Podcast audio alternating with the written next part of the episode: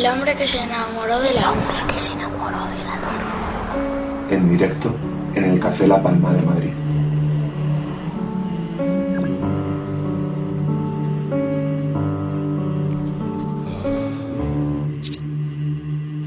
Encaramos el tercer bloque de la luna de esta noche y lo vamos a hacer con un reencuentro. Estuvo con nosotros en noviembre del 2014, así que prácticamente un año después se vuelve a subir al escenario del hombre que se enamoró de la luna.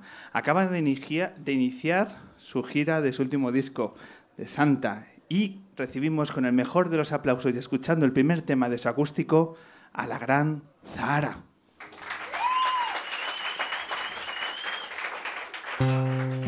Nunca dejaría que leyeras esto, jamás lo escribiría. Tu puerta, eso no ha sucedido, no te besado en tu portal.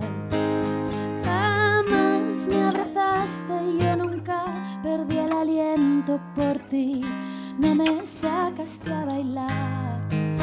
No viajé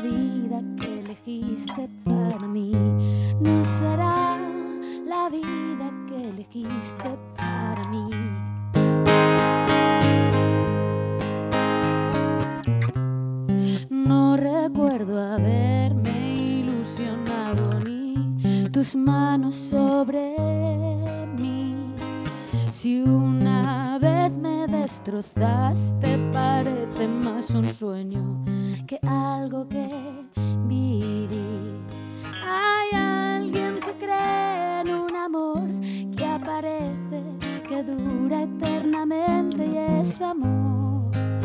Pero estamos a salvo de esa ilusión perfecta porque ese alguien no somos ni tú ni yo.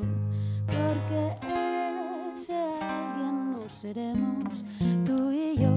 Porque ese alguien no somos ni tú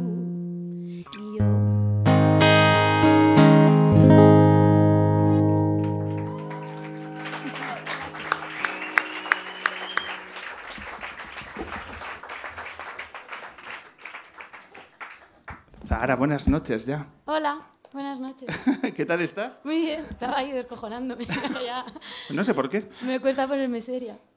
O, o divertida, ahora me cuesta todo porque. Qué presión.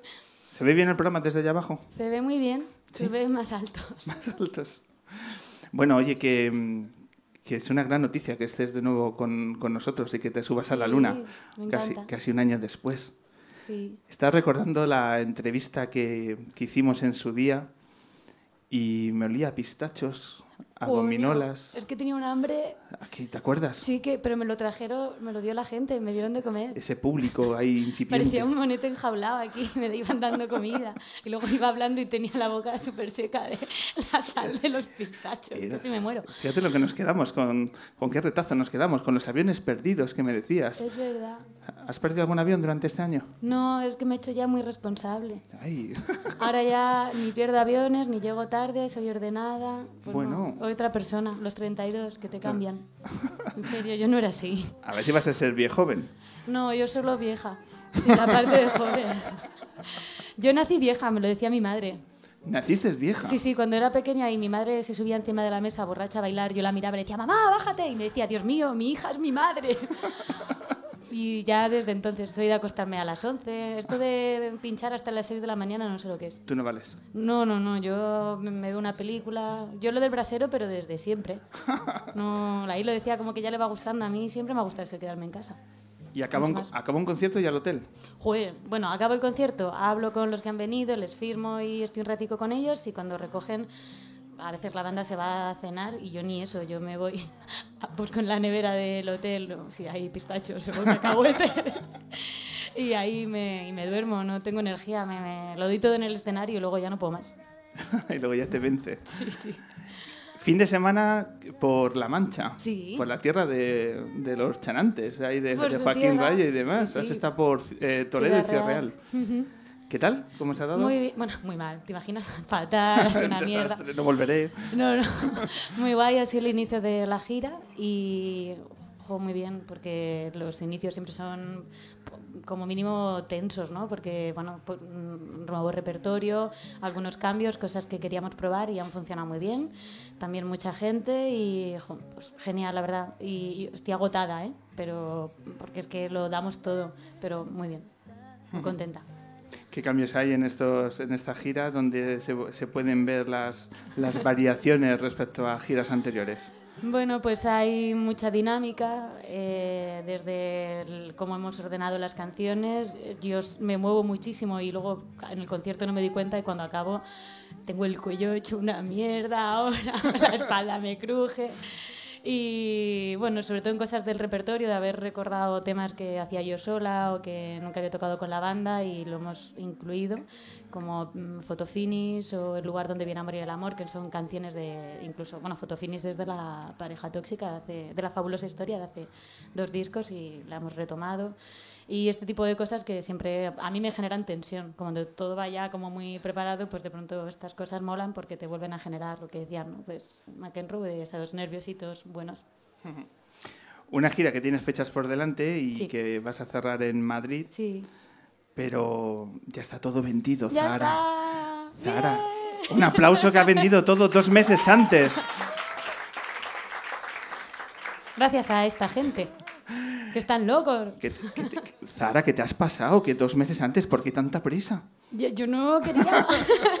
no, pero ojo, es una sorpresa y es precioso. Yo todavía me acuerdo de cuando tocaba en Búho Real y venían seis personas Ah, qué bueno. y que eran las que pasaban por allí que decían, ay, hay un concierto y nadie sabía quién era. Y ahora cuando a dos meses, pues una sala como la Sala Bat, que es grande, ya está... Bueno, para mí es grande, claro, no es Palacio de Deportes, pero pues está agotado, me hace mucha ilusión, significa que mucha gente quiere verlo y que quiere verlo y no perdérselo. Y eso, pues, es, toca, toca el corazoncico. Es, es un refrendo maravilloso ¿no? a, a tus canciones y a tu Claro, carrera. Es, es- un regalo increíble y yo no Sí. sé si también inesperado.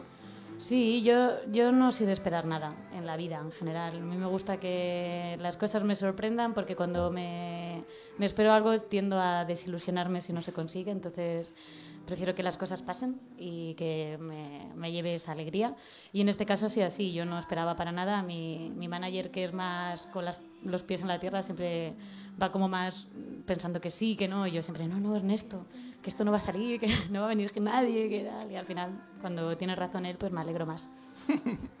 que cuando tengo razón yo, que...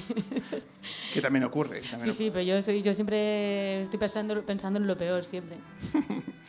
Eh, hablamos de, de Santa, del, del disco, de las canciones que estrenaste esta primavera, con un regalo para todas aquellas personas que decidan comprárselo Sí. el- el- en el formato físico, para hacer sentir especial a las personas que deciden ¿no? de, de- de- de tenerlo. ¿no? De ese- Claro. Es un regalo único de hacerse sentir exclusivo a, a esa persona que apuesta por comprarte el, el disco. El disco.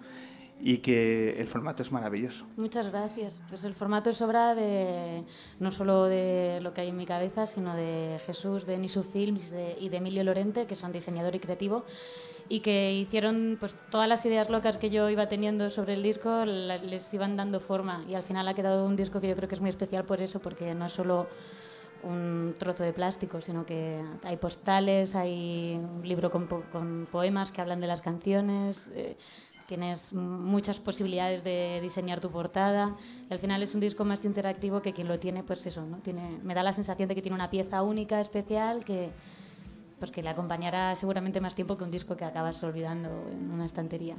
Efectivamente, es un, es un regalo, ¿no? Que, que tu músico te dedica a ti y por, por, ser seguidor y que yo creo que invitamos a todas las personas que, que lo descubran Hombre, claro. y que lo paladen.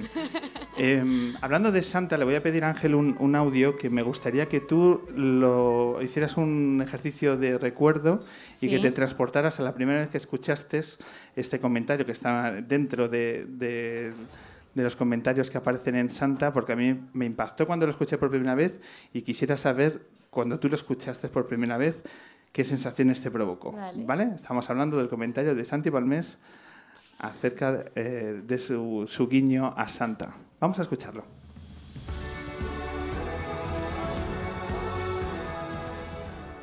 Cuando alguien espera de un ambiente y una gente algo determinado, puede que al final reviente por esperar demasiado.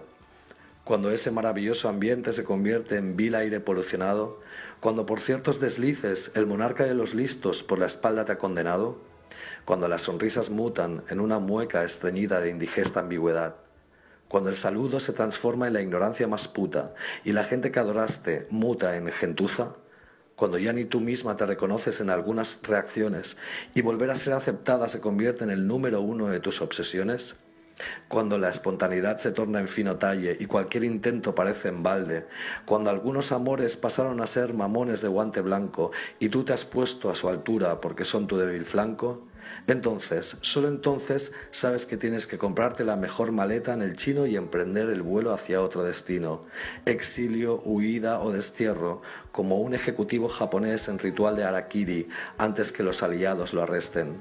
Y es que faltan arrestos para empezar muchas veces, y tragaderas para resignarte, y poco amor propio para aceptar los desplantes. Y ¿sabes qué? Pues la gracia del asunto es la siguiente, que algunos aquí, de tanto en cuanto, te echamos un poquillo de menos, como se añora en el norte, el del sarcasmo afrancesado. Por eso, seguramente por eso, ni siquiera lo has notado.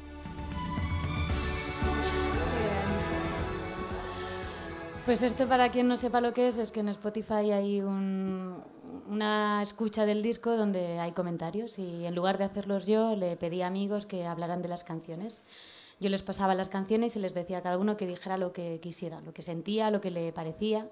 Y pues hay unos comentarios más, pues vamos a escuchar Crash y no sé qué, ¿no? Hay como más normales y de pronto Santi me envió este poema que, claro, que a mí me dejó un poco tocada porque la canción de La Gracia tiene una letra muy sencilla, pero habla del me voy antes de que me echéis y no me importa. Y él consiguió entender mucho más de lo que había y, me di cuenta de cuánto me conoce a pesar de, de no vernos tanto como nos gustaría. A mí se me saltaron las lágrimas, se la envié a Ana, Ana Medina, que estaba ahí con nosotros, que está en House en mi oficina, que además es mi amiga. Y le- se lo decía flipando, en plan de es que es como si me hubiese estado espiando durante todo este año mientras escribía la canción y, y todos los apuntes que yo dejaba fuera los ha cogido él y ha hecho este poema. Entonces me parece que es perfecto, es complejo, pero para una es como haberme hecho un poema a mí misma, o sea, como que él me ha hecho un poema a mí misma de las cosas que yo no me he atrevido a decir. O sea, que es muy fuerte. Da sensación- Está loco este, de loco genio, mm, ve más allá. Da sensación que te hace una radiografía perfecta sobre Sí, ti. sí. No, no, lo hace, lo hace y además de con pudor, ¿eh? O sea, yo lo, escuchaba y, y me dijo, me he colado. Le dije, no, no, no. Por suerte no todo el mundo lo va a entender. Digo, pero, pero dices más de lo que yo me atrevería a decir de mí misma. Y me encanta por eso. Me gusta mucho más. Pues eh, la verdad es que están muy bien los comentarios, que luego aportan también el de Keke, también es muy sí, sobresaliente. el que, que lloraba de la risa, es que me lo ponía en bucle. Vamos a hablar de dos nombres propios de, de Santa, por ejemplo, de Ricky Faulkner. ¿De qué, de qué? De- dos nombres propios Ah, sí. de Ricky Faulkner que te, por ejemplo, que, que aporta al, al proyecto. Pues aporta su talento natural, que yo creo que aparte de los muchos que tiene como músico, productor y, y mago de la música, yo creo que lo que mejor hace son los arreglos vocales. Creo que tiene un don para armonizar voces y, y para mí eso es su esencia, es lo que más me gusta de él, porque además es algo que le sale solo, que lo tiene en su cabeza, que es la melodía que le sale de manera natural. Y para este disco había canciones en las que quería que su magia estuviera presente. Y ahí hace la segunda voz, por ejemplo, que cantó en El Frío, o los coros de La Gracia. Y es un lujazo. Ya fue el productor de La pareja tóxica y yo quería que en este disco estuviera dentro también o de alguna manera y para mí de la forma más especial que había. Y Sergio Sastre, músico de Miss Cafeína. pues había venido aquí, está ahí delante. Pues Sergio es uno de mis mejores amigos, podría decir que lo considero como un hermano. Tenemos una relación además muy fraternal a todos los niveles y y él había sido músico conmigo, había tocado y muchas de las canciones las hemos compuesto, las hemos compuesto juntos y, y, me conoce muy bien. Empezamos a maquetar el disco, en plan, vamos a producir estas canciones para luego enviárselas a alguien y que ya las coja y las haga de otra manera. Y nos gustó tanto el resultado que, que, decidimos que el disco ya estaba producido y que él era el productor del disco y que yo, él dice que somos coproductores, pero en realidad él es es él. Es, él. Yo le decía, y en esta canción tiene que ser como una saeta y también un poco flamenco y luego mm, así algo como Ennio Morricone. Y luego él hacía eso. Y me pasaba unas pistas y le decía, eso. yo no sé cómo era capaz de interpretar lo, que yo le decía, pero yo le hablaba de emociones y sensaciones y él era capaz de... No quiere hablar, no quiere hablar, está ahí pero dice que no. Venga, súbete. Le damos un aplauso y sube, ¿te parece? ¡Qué marrón! Marroncito. Ha hecho el chiquito aquí para subir un poco. Sergio, eh, bienvenido. Gracias. Disculpa por el atraco. Nada, nada. Cabrones, ¿no? Se han leído con tu mirada entre paréntesis. aquí con los amigos, charlando. Bueno, si te subimos una cerveza ya estás como, como en casa. Acepto. Zara dice, productor del disco. ¿Te reconoces como tal? No, porque... Pero porque es muy humilde, pero que no... No, no, no, es, mi virtud no es la humildad, desde luego. y te aseguro que yo no he producido el disco. El disco es una mezcla de sus ideas y pues como luego se conforma con lo que le mando, pues la muchacha lo hemos hecho entre los dos así. Muchacha. Nada, bueno, fue compartir ideas también con la ventaja de tener mucho tiempo para desarrollarlas y entre que nos gustó lo que ya había y que las alternativas que nos hubieran gustado más que eso estaban demasiado lejos de nuestras posibilidades a nivel geográfico sobre todo. Pues y económico, económico. Y económico. ¿Explica esto de geográfico? Bueno, este disco en otras condiciones a lo mejor pues hubiéramos elegido a alguien en Estados Unidos, en la costa oeste, para, para producirlo de otra manera. Pero bueno, pues ha salido así y muy contentos. Pero yo me alegro mucho más, ¿eh? Claro que sí. Siempre hablamos de que si hubiera venido un productor de fuera, pues yo habría ido con las maquetas y esa persona habría hecho lo que quisiera con las canciones y se acabó. De esta forma, las canciones siguen siendo nuestras, está lo que queríamos que tuviera y yo creo que son mucho más auténticas.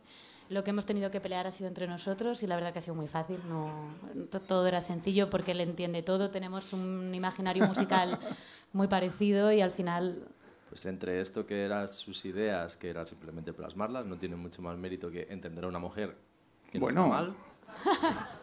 No está mal y, y, que claro, la gente de la que nos rodeamos luego en el estudio pues, aporta un montón y aporta su profesionalidad, sus ideas, con lo cual eso de productor, pues claro, visto desde la perspectiva de... Yo era más un organizador de ideas que otra cosa en el estudio. No es fácil, ¿eh? Organizador de ideas. Parece sencillo. Organizar ideas y entender mujeres. Este es mi rollo. este chico tiene mérito. tiene novia, no.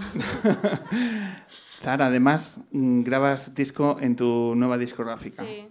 ¿Con qué talante, con qué actitud has encarado un proyecto como este, de conformar este, este proyecto, de crear tu propia discográfica? Pues con, yo creo que con ¿cómo sería? Con la irresponsabilidad total de no saber exactamente dónde me metía. O sea, yo lo que quería era sacar el disco, tenía las canciones, tenía las ideas, lo tenía muy claro y sabía que contaba con los seguidores que estaban ahí.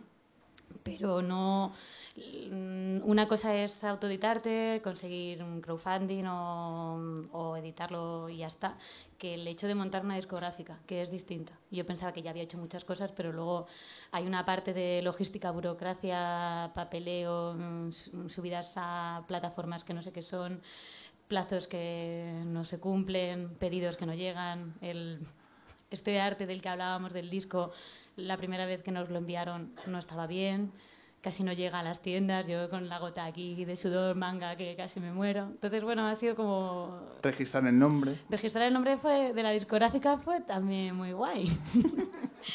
Porque yo le llamé a la discográfica por una broma. A mí, mira, eh, Ken Stringfellow, el guitarrista cantante de Poses, cuando yo le dije que me llamaba Zara Gordillo, él me dijo Godzilla. Y yo le dije, gordillo, Godzilla. Y me hizo mucha gracia y él siempre me llamaba, me llamaba Godzilla. Entonces dije, si alguna vez monto algo, se llamará Godzilla. Entonces cuando dije la discográfica, Godzilla Records.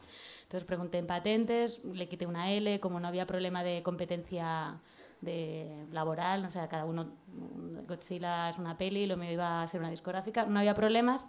Hasta que ya lo di todo de alta, ya habíamos enviado el arte a fábrica, y entonces recibí un mail de, una, de unos abogados con sus cinco folios, donde me decían muy amablemente que por favor le quitara el nombre, porque si no iban a ir desde Japón a tener una serie de juicios súper majos y que, y que todo iba a ser muy bien, que no me preocupara. Entonces dije, pues yo le cambio el nombre. Quizá lo cambiamos, ¿no? Pues igual le pongo lo que sea. Entonces tenía una hora para encontrar un nombre nuevo, hacer el diseño y enviarlo, porque ya estaba enviado toda fábrica y había que reenviarlo antes de que se pusieran a fabricar.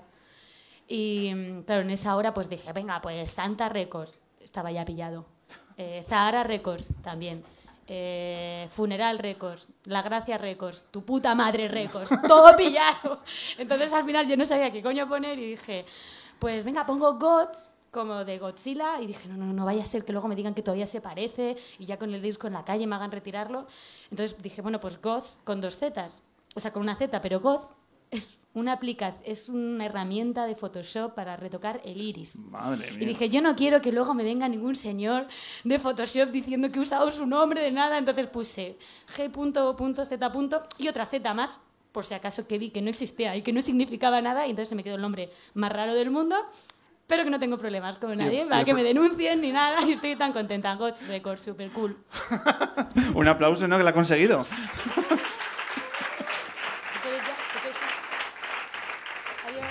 Se va, Sergio, que ya pasa, que ya me ha oído contar esto muchas veces. Muchas gracias, Sergio. Ahora que se baja Sergio, vamos a hacer una cosa, eh, Zahara. Eh, en, tu anterior visita escuchamos tres canciones con tu guitarra, ¿Mm? Que a mí me encanta ese formato ahí recogido y demás esta primera canción también, también ha sido en ese formato. Pero como sé que desde hace unos meses estás trabajando con una banda, con músicos que nos apetece conocer, que si te apetece tocar con la banda ahora, ¿cómo lo ves? ¿A mí? Sí. tú, tú responde. no, no, no, a mí me encanta estar sola, sentir mis canciones, ir a mi... No, me encantaría, pero están de resaca, no van a venir. Bueno, será la primera vez que un músico toca con resaca. También es verdad. Venga, pues tenemos músicos de la banda de Zahara, que tiene el mejor de los aplausos, Martín Perarnau y Víctor Cabezuelo. bueno, que voy a llorar.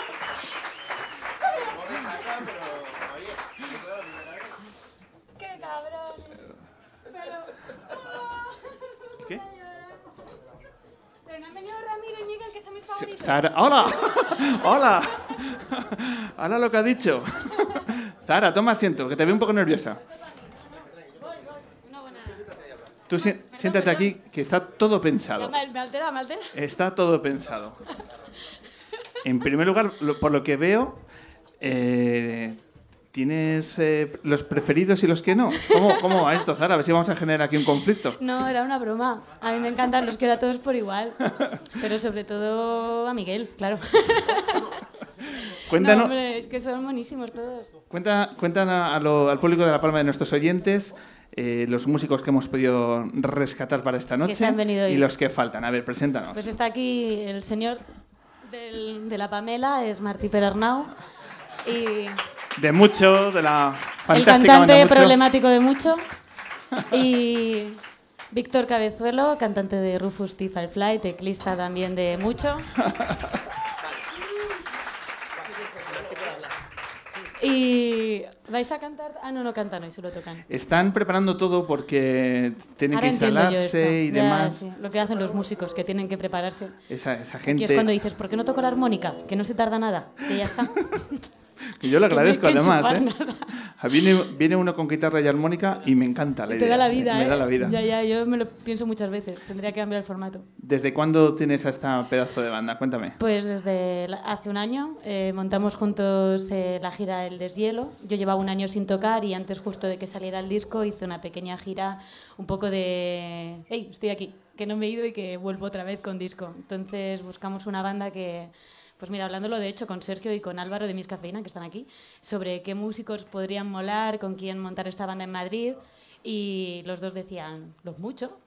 Si es que ya lo tienes hecho, te coges a los muchos que tocan de puta madre y que ya se conocen entre ellos y seguro que les mola el rollo. Y yo dije, joder, es que claro, sería genial en lugar de hacer un casting de músicos para tocar y que luego se conozcan entre ellos, coger una banda que ya se conoce y que lo pasa bien tocando y que, y que además me gustan y que me encantan lo que hacen. Entonces lo propuse, me dijeron que sí y el que se añadió fue Ramiro Nieto de Raytons, que es el batería. Y bueno, hoy no viene tampoco Miguel de Lucas, que es el bajista, que he dicho que es mi favorito, pero en realidad es porque es como un padre para mí, porque es el mayor y está, tienes esa cuidado paternal y entonces pues yo me siento como pequeña y está guay. Porque a esto les mando como jefa, pero a Miguel no. ¿Y, al- A Miguel no puedo. ¿Y el caballero de Aranjuez? El caballero de Aranjuez estaba en los muchos ya metido. Ah, o sea, este no hubo que... Yo ni lo llamé. De hecho, yo- nos conocíamos de dos veces y el día que tenemos la reunión primera y yo estoy hablando con ellos, me vuelvo para el hacia Sol, que cogía el metro, y después de media hora de palí, que yo, papá, papá, papá, porque ay, qué guay, qué ilusión, yo his- histérica hablando, me dice, bueno, tú y yo ya nos conocemos. Y yo, ¿ah, sí? Me dice, sí, sí, cuando un concierto que yo tocaba y tú fuiste a pinchar, y yo, ah, dice, sí, luego nos volvimos a ver, y yo, ah. Así que a la tercera, pero ahora lo quiero mucho. Ahora me cae muy bien. ya me acuerdo de él. A veces cuando lo presento no. Estoy presentando a la banda y siempre que llego a él me quedo atrapada porque no sé si decir Rufus o Víctor. En realidad es por esto, pero me quedo como...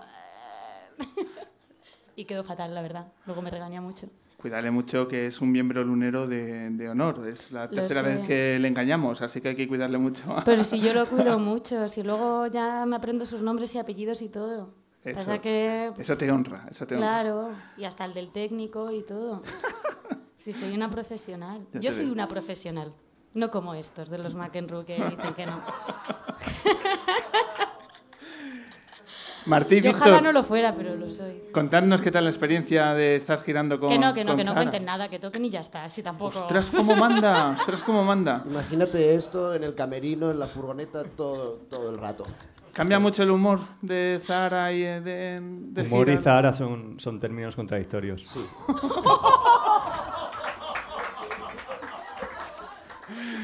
Dado que tenemos ya el titular de la entrevista, ¿puedes eh, desgranar un poco la idea, Víctor? Ha dicho, han dicho, hostia, chaval, por el público. Pero si soy un ser de luz, dilo, dilo Martí, dilo. Así natural. Nos tiene, nos tiene acojonados. como- a ti te tiene un poco acojonado como entrevistador, a nosotros como músicos es, es así todo el rato. El, el mobbing se inventó en la banda de Zahara, ¿no? Eh, Llegamos a estos niveles. No, no, no, que no, no, que es broma, que es ironía. Ah, que la ironía no se entiende en la radio. No, no, Ay, claro, es es que verdad. si no dices las cosas como son, Claro, la gente no eso lo es. pilla. Mira, menos mal que me he dado cuenta al final de la frase. Disfrutando de la gira de, eh, con Zara, eh, ¿cómo va? ¿Cómo va la experiencia? Cuenta, contadnos. La verdad que es una experiencia increíble, ejecutando el noble arte del rock como, como es menester. No sé, muy bien, todo muy bien. ¿Qué te vamos a decir? Es que, ¿no? que estoy delante. a ver, me saca afuera Que te- ahí, haberles preguntado antes. Que tenéis a la jefa delante. ¿Sabéis lo que vais a tocar ahora? Porque claro, esto es una improvisación total. eh, ¿Necesitáis hablar? Eh, ¿Cómo, cómo, ¿Queréis cómo hacéis? Molaría que nos dijeras un poco cómo la vas a hacer. por- Estaría bien, si no te importa. No, no, si ya sabes, sí, sí lo sabes. Si es que les gusta hacerse los tontos, pero son muy listos. A- ayer, creo que ayer la tocamos esta, ¿no? Es- ¿De call? ¿De Call? Una en inglés. Vale. Es esa, ¿no? Esa me la sé. Claro, así tanto. No puedes cambiar el orden de las dos. ¿Qué vas a hacer? Si cara ya os he Ahora. pillado. Ahora encaja todo, ¿no? Ahora me encaja todo. Y lo que me has dicho también. He hecho un chiste súper guarro y solo lo ha entendido mi amiga. Da igual. Compañeros, un aplauso y arranca el concierto de Zara con su pedazo de banda.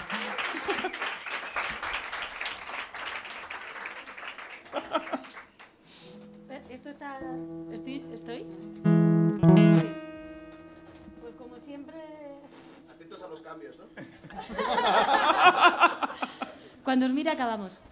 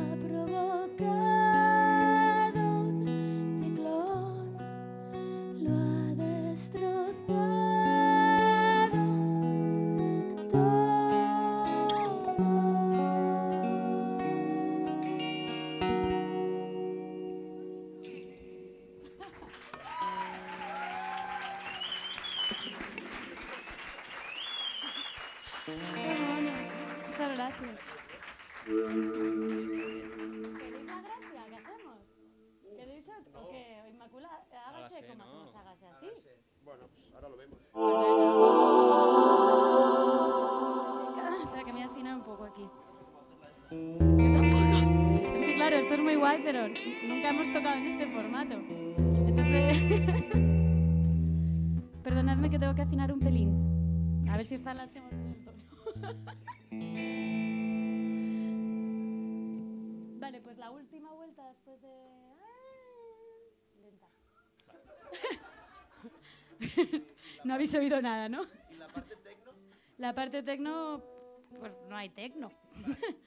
Yo la toco con ritmo, como si hubiera una batería detrás, pero sin ella. Tú tócala como siempre y ya. Ya. ¿Me, me das la púa que me llevo? La púa la puedo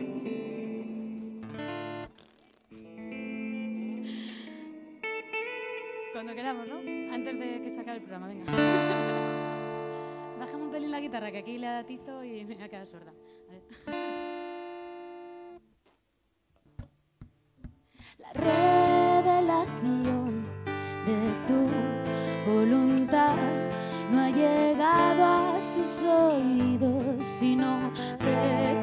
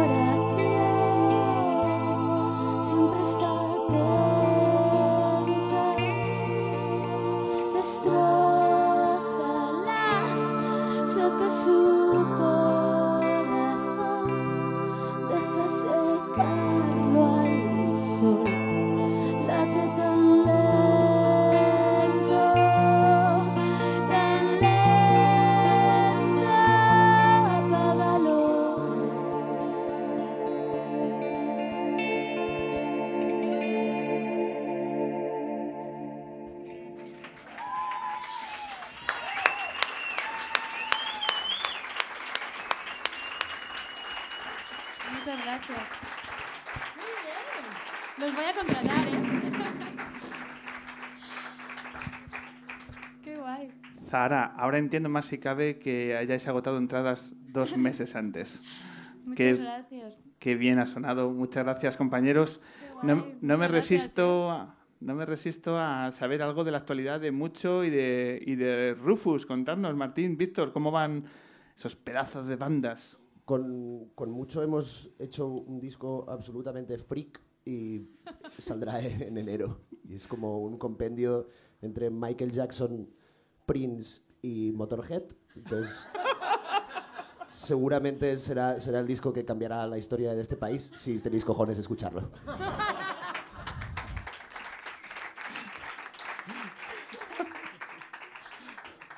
¿Y después de este Rufus? Bueno, pues la verdad es que con Rufus estamos en un momento muy dulce ahora mismo. Eh, este año nos han pasado cosas increíbles, una tras otra. Y lo más increíble que tenemos este año es que vamos a tocar en la. vamos a cerrar el año tocando en la sala BAT, que es la sala que va a tocar también Zahara. Y es un poco lo que, lo que decía antes. Eh, es una sala que, para nosotros es, es, un sueño tocar ahí. Es, es flipante y estamos deseando que llegue el día. Es otro sueño más para ese pedazo de banda que, ¿Qué día tocáis allí? que es Rufus. 27 de noviembre. Muy bien. Gracias. Que vayáis.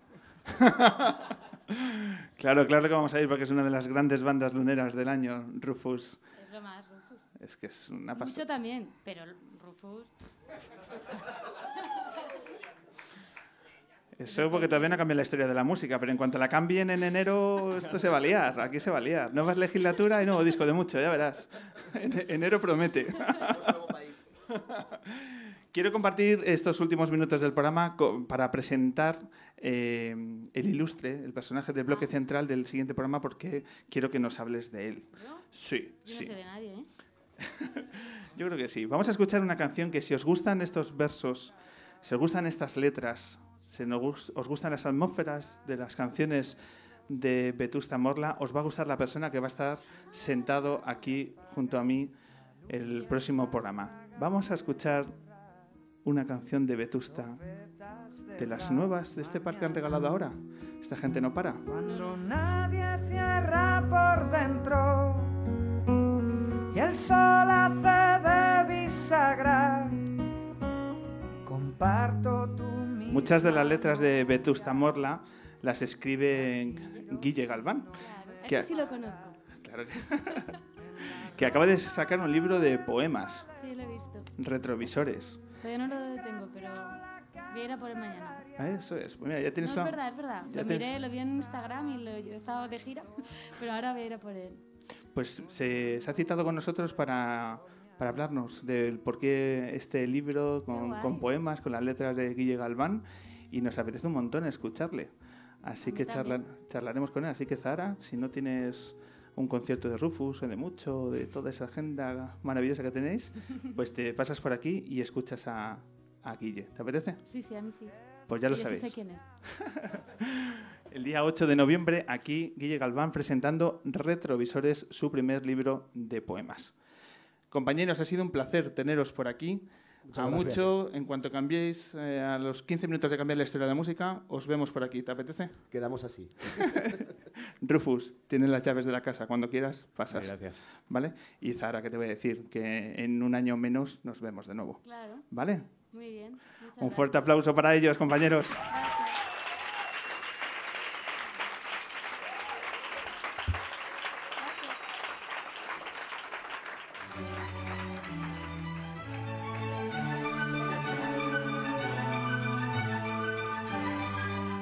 Venga, y comenzamos a despedir ya la edición número 288 de El hombre que se enamoró de la luna.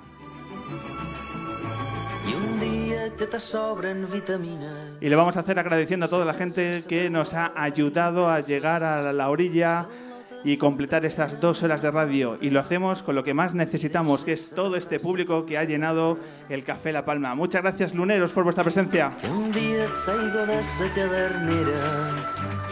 I bufes per te volin ses cloes Si el público es el personaje principal de nuestra película, los actores secundarios son nuestros invitados. Y esta noche han sido maravillosos, empezando por McEnroe, por Ricardo, por Gonzalo, por traer las canciones de McEnroe aquí a la luna.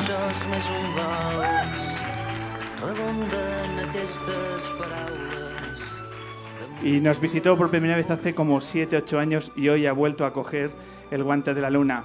Qué grande es. Miren, Iza, Tulsa. Les quatre i el carrer se posen en marxa. S'estressen, te fan tarses de pendent. Y en su reino de Malasaña habitó Joaquín Reyes y Ernesto Sevilla. Gracias, compañeros.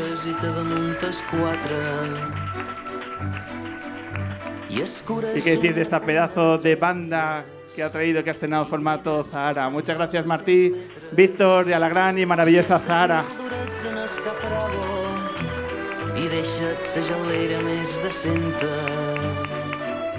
Como siempre, agradecer el esfuerzo y la cercanía de todos, de todos, absolutamente todos, los miembros del Café La Palma que nos ayudan en cada edición lunera. Muchas gracias, compañeros.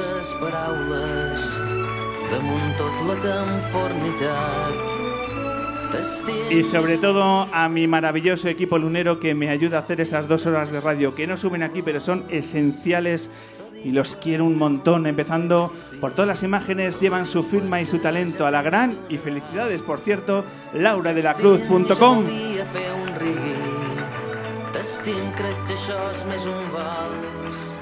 Al cabeza pensante, al que no para y no quiere parar, al gran Jorge González.